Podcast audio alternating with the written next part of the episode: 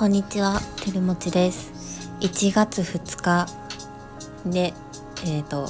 1月1日に収録したものをお送りしています。とラジオをなるべくこう、毎日更新したいなとは思っていたんですけど、やっぱり、あの、パートナーと暮らしていると、録音する、あの、本当一部屋ぐらいの間に住んでいるので録音っていうのが 正直しづらいので今あのねえっ、と彼氏が実家に帰っている間に取りためておこうというふうに 考えて今撮っています。あの31日にこうえっ、と嵐の最後のライブを見ていました「This is 嵐」あれえぐかったですよね。見た人多分多いと思うんですけど嵐といえば私の中学時代のもう本当に青春って言ってもいいぐらい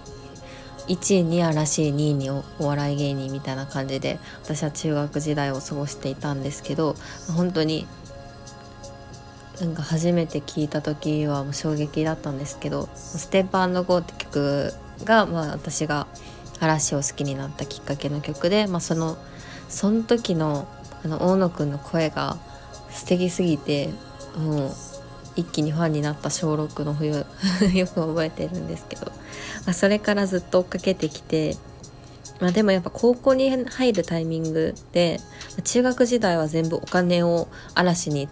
こう費やしてきて雑誌とか CD とか CD も通常版初回限定版って揃えてたら結構な 出費になっていたし、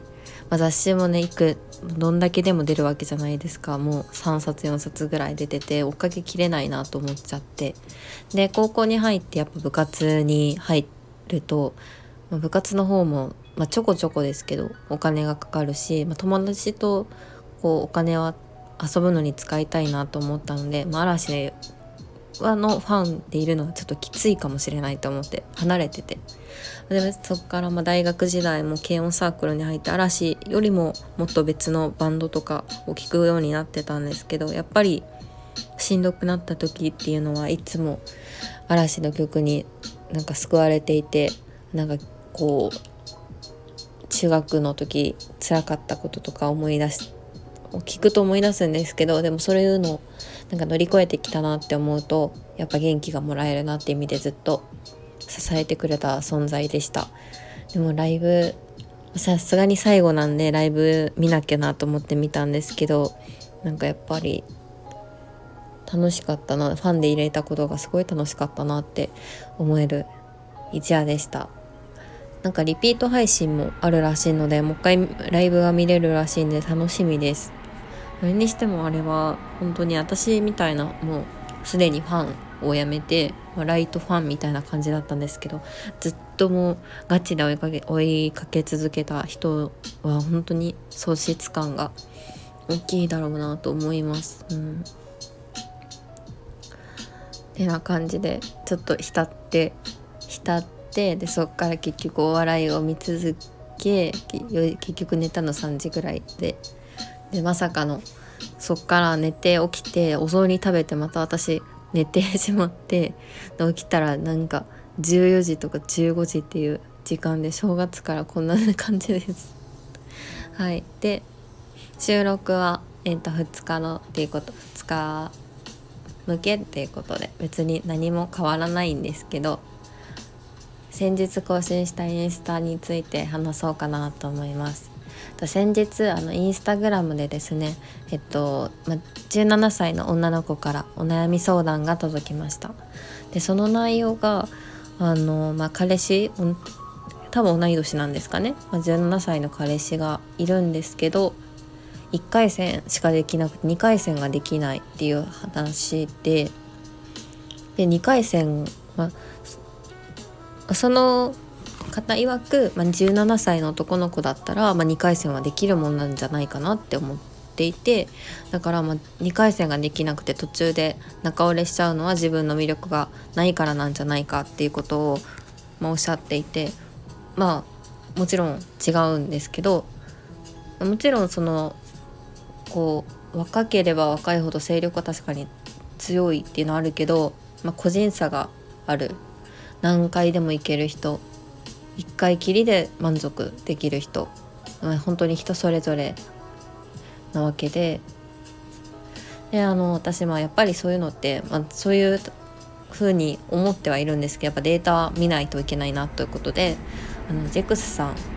えっと、ジェックスセックスサーベイっていう、まあ、2020年の調査結果があったんで見てたんですけど、まあ、1日のセックス回数っていう項目がありましてですね、まあ、それでまあえっ、と性別から身体的な性別と年代別で、ま、統計が取られているんですけどまあ本当に1日のセックス回数の平均っていうのはどの年代においても大体1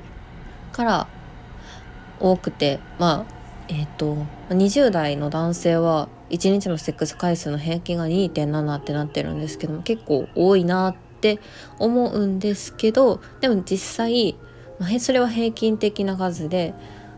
あのセックスの回数のは、まあ、1回2回3回と4回以上で分けられてるんですけど20代男性でもあのセックスの回数は1回だよっていう人が、まあ60.9%いるんで、まあ、でもそれが一番この年代性別別で一番少ない割合、まあ、60.9%の人が1回。で19.7%の人が2回。セックスできますみたいな結果で。これで20代男性はまあ1回やる人が圧倒的に多いけど、まあ、2回できる人もまあちょっといるよぐらい、まあ、それがまあ30代になると1回1回しかしませんよ1回につき1回のセックスしかしませんよっていう人が79.8%まで上がります。でそこからまあ40代になると 81%50 代になると 85%60 代になると91%っていうふうにどんどん上がっていく1回で満足できますよっていう男性がすごい増えます。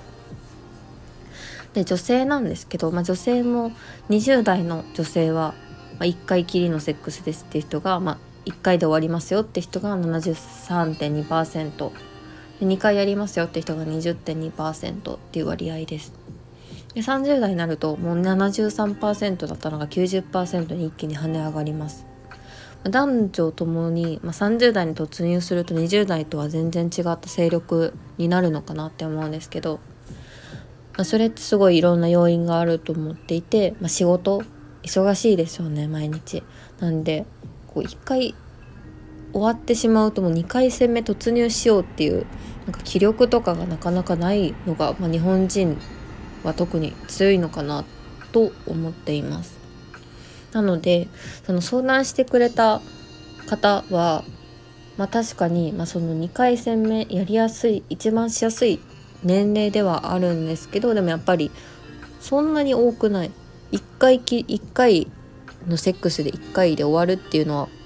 全然普通のことだなというふうに思いましたでも、まあ、なんでそこまで気になってしまったのかなっていうふうに考えてまあ、話してたらやっぱりその周りの子が2回戦してる人が多いみたいな。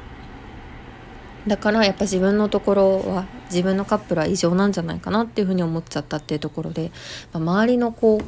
環境ってすごい大きく作用する左右するなって考え方をね左右するなっていうふうに思いました。私が高校生の時なんてもうセックスの話すらタブーだったような感じが今だとするんですけどその何回戦するって話とか全くしなかったなって思ったんですけどでもその分情報得られる情報が少ないからもし今セックス周りのメッセックスの話を周りがしていって2回戦当たり前だよみたいな話をしてたら多分自分も焦っていただろうなっていうふうに思います。でやっぱネットで検索してもあんまりそういう平均的な平均的なっていうか1日に何回セックスするかでそれが人によって個人差があるものだっていう情報がなくてそれはなんか検索しても出てこないんだったらもう友達の情報を頼りにするしかないよなって思ってしまう。なんでまあこれも結構難しい話だなって思いました。でもやでまあその男性の勢力ってすごい差があるって話をしたんですけど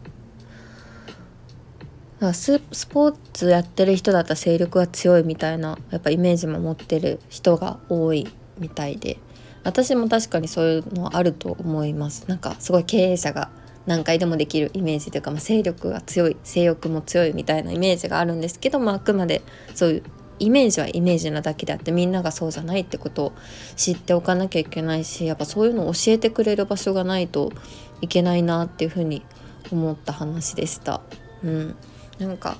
まあ、お悩み相談ってあんまその自分は答えられる立場じゃないと思うんですけどそれいただくことですごい考えさせられることが多いなっていうのはすごいいい経験になって自分にとってもいい経験だなっていうふうに思ってます。はいでは今日はこれぐらいに終わろうと思います。もしまた何か、えっと、取り扱ってほしいテーマなどあったらお気軽に、えっと、お知らせ 教えてください。はい。三が日なので、あまり聞いてくれてる人がいないかなと思いつつ、ゆるゆると更新しています。では、今日も聞いていただきありがとうございました。バイバイ。